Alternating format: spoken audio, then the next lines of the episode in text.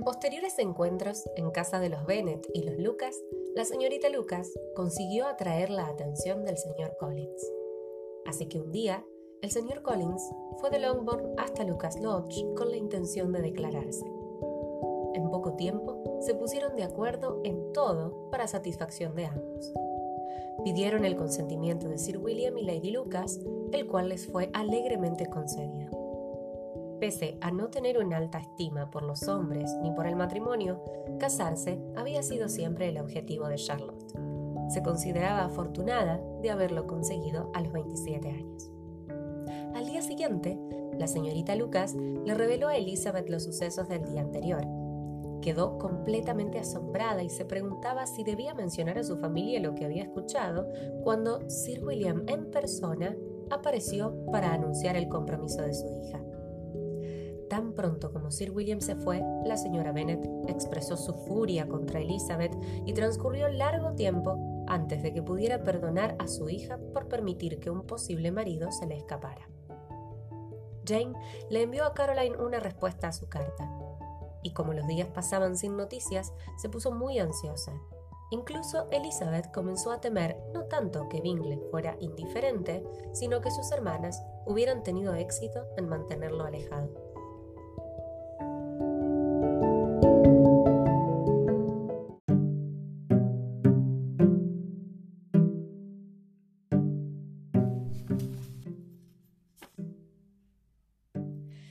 Señorita Bingley envió otra carta que puso fin a las dudas y esperanzas de Jane. Les informaba de que Bingley permanecería en Londres todo el invierno. Elogiaba también la belleza y el encanto de Georgiana. Caroline alardeaba alegremente de la creciente intimidad entre ellos. Jane estaba desconsolada. Para tratar de animarla, Elizabeth convenció a su hermana para que fuera a Londres una temporada. El señor Gardiner vivía allí. Era el hermano de la señora Bennet y estaba casado con una inteligente y amable dama, la señora Gardiner. Jane había pasado una semana en Londres sin ver ni saber nada de Caroline, así que la visitó. Su amiga se mostró fría y le devolvió una breve visita 15 días después. Sus modales habían cambiado y estaba muy antipática. Tras una ligera disculpa por no haberla visitado antes, no dijo ni una palabra sobre desear volver a verla. Así que Jane resolvió no continuar con la amistad. Pasó un mes y no supo nada de Bingley.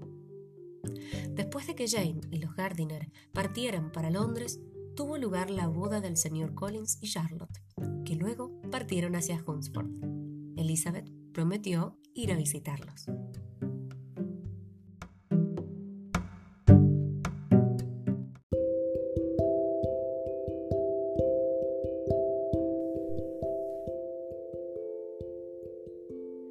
Marzo, Elizabeth, que iba de camino a Hunsford con Sir William y su segunda hija, María, pasaron un día en Londres, en compañía de Jane, en casa de los Gardiner.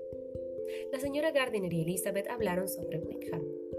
Elizabeth le contó que no estaban enamorados. Además, el afecto de Wickham se había trasladado hacia una tal señorita King, quien recientemente había recibido una considerable herencia. Al escuchar esto, la señora Gardiner se sintió aliviada, ya que no tenía muy buena opinión de él.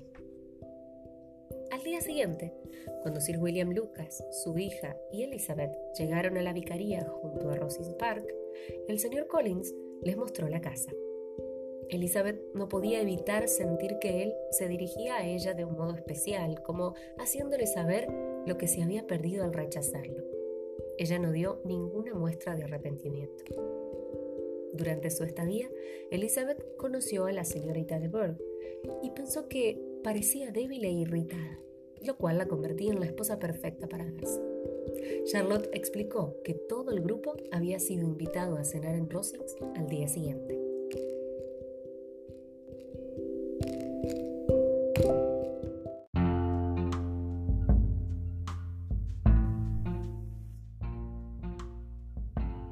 El señor Collins se sintió encantado a causa de esta invitación.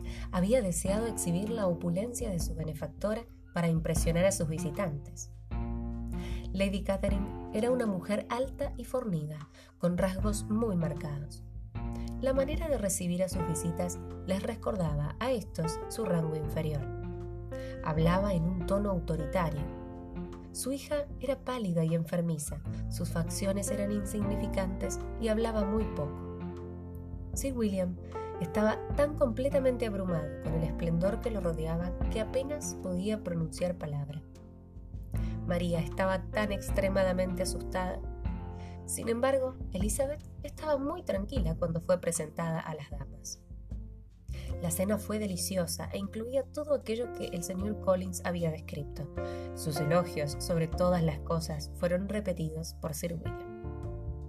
Cuando volvieron al salón, había poco más que hacer que escuchar a Lady Catherine hablar, cosa que hizo sin pausa expresaba su opinión sobre todos los temas, de manera tal que demostraba que no estaba acostumbrada a ser contradicha. Hizo a Elizabeth toda clase de preguntas impertinentes sobre su familia, a las cuales ella contestó con compostura.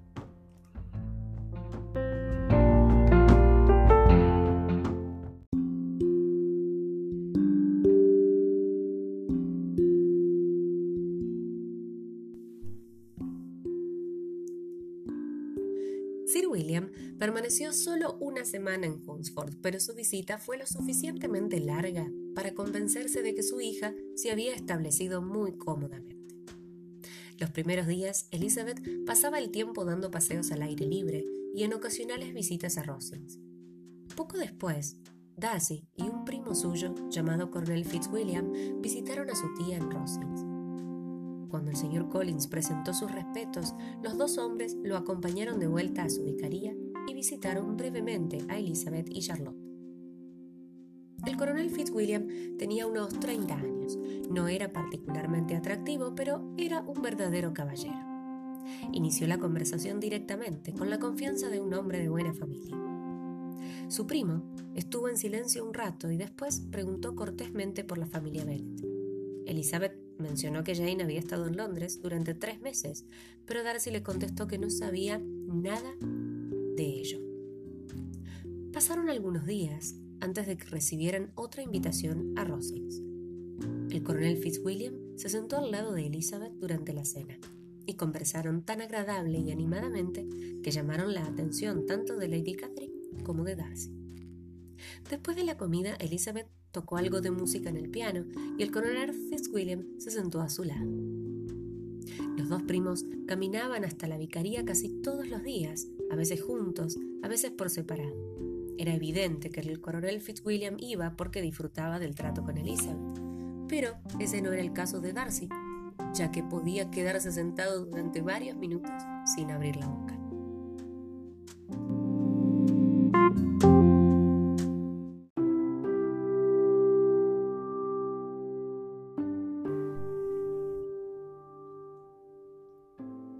Elizabeth amaba caminar por el parque e inesperadamente se cruzaba con Darcy más de una vez. Sus encuentros eran generalmente torpes y llenos de incómodos silencios. Aún así, Darcy insistía en acompañarla de vuelta cada vez que se encontraban. Un día, estaba ocupada leyendo una carta de Jane mientras caminaba cuando fue sorprendida por el coronel Fitzwilliam. La conversación se desarrolló en torno al señor Bingley. El coronel Fitzwilliam le reveló que Darcy estaba muy orgulloso de haber salvado recientemente a su amigo de las inconveniencias de un matrimonio muy imprudente. Sin embargo, no dio nombres ni ningún otro detalle. Él entendió que había muchas objeciones de peso contra la dama. Tan pronto como su visitante se fue, ella fue a su habitación para reflexionar sobre su conversación. Había culpado a la señorita Bingley de mantener alejado a su hermano de Jane, pero ahora consideraba a Darcy la principal causa de la infelicidad de Jane. Pensaba que las objeciones de peso contra Jane eran tener un tío que era abogado rural y otro que era comerciante en Londres, porque no podía imaginar ninguna otra objeción contra su padre. Cuando pensó en su madre, su confianza cedió un poco. Como no tenía ningún deseo de ver a Darcy, fingió estar enferma para no ir a Rosings, donde estaban invitados a tomar el té. Cuando todos se habían ido, Elizabeth se dedicó a examinar las cartas que Jane le había escrito. Escuchó el timbre y, para su completa sorpresa, vio a Darcy entrando en la habitación. Él le preguntó por su salud. Ella contestó con fría cortesía. Él se sentó un momento y luego caminó por la habitación mientras le confesaba su admiración y amor por ella. El asombro de Elizabeth era inenarrable. Aunque su opinión no cambió ni por un instante, no podía ser insensible al halago del afecto de tal hombre. Pero su lástima se convirtió en resentimiento y su compasión en cólera con las palabras que le dijo a continuación. Darcy fue más elocuente sobre el tema del orgullo que sobre el afecto. Hizo extenso hincapié en su inferioridad social y el bajo nivel de sus relaciones familiares. Ella intentó, sin embargo, mantener la compostura para contestarle con paciencia, ya que le estaba pidiendo la mano en matrimonio, presumiendo una respuesta favorable. Elizabeth lo rechazó cortésmente y Darcy exigió una explicación. Ella lo acusó de ser responsable de arruinar la felicidad de su hermana más querida, y él no negó haber hecho todo lo que estaba en su poder para separar a su amigo de su hermana. Después, ella le repitió las acusaciones de Wickham y manifestó que pensaba que él era orgulloso y egoísta y que casarse con él era completamente impensable. Darcy se disculpó por hacerle perder el tiempo y se retiró deseándole salud y felicidad. Ella se sentó y lloró durante media hora mientras reflexionaba sobre todo lo que había pasado. Cuando escuchó un carruaje, se fue apresuradamente a su cuarto para evitar encontrarse con todos los demás.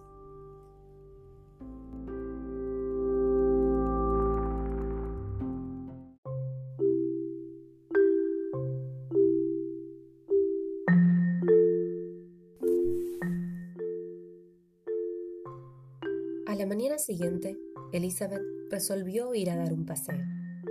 A pesar de que eligió un camino diferente, se encontró con Darcy, quien le entregó una carta. Tan pronto como Elizabeth la tomó, él desapareció de su vista. Elizabeth leyó la carta sin esperar nada agradable, pero con la más viva curiosidad.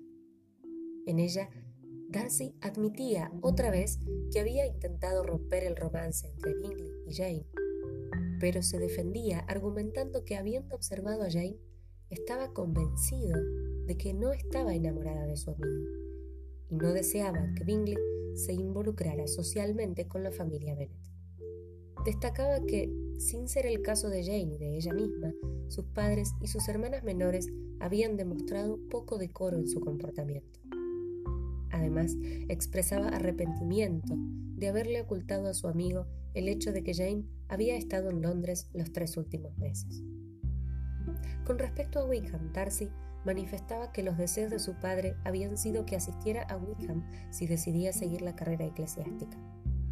Darcy se había ocupado de él después de la muerte de su padre, incluso cuando Wickham anunció que quería estudiar leyes y que renunciaba a todo derecho a la ayuda eclesiástica. Después de haber malgastado todo el dinero que se le había suministrado, cuando un puesto quedó vacante en la iglesia tres años más tarde, Wickham le había escrito para que lo reclamase, pero Darcy no accedió. La primera razón de su desacuerdo fue su intento de fugarse con la hermana de Darcy, Georgiana, con la esperanza de obtener su fortuna. Luego agregaba que su primo, el coronel Fitzwilliam, podía dar fe de todo lo que él le había confesado. Elizabeth quedó atónita con esta revelación. Al principio, descartó algunas cosas de lo que Darcy había dicho sobre Jane y Bingley, pero mientras releía la carta reconoció que los sentimientos de Jane, aunque fervientes, eran pocos manifiestos.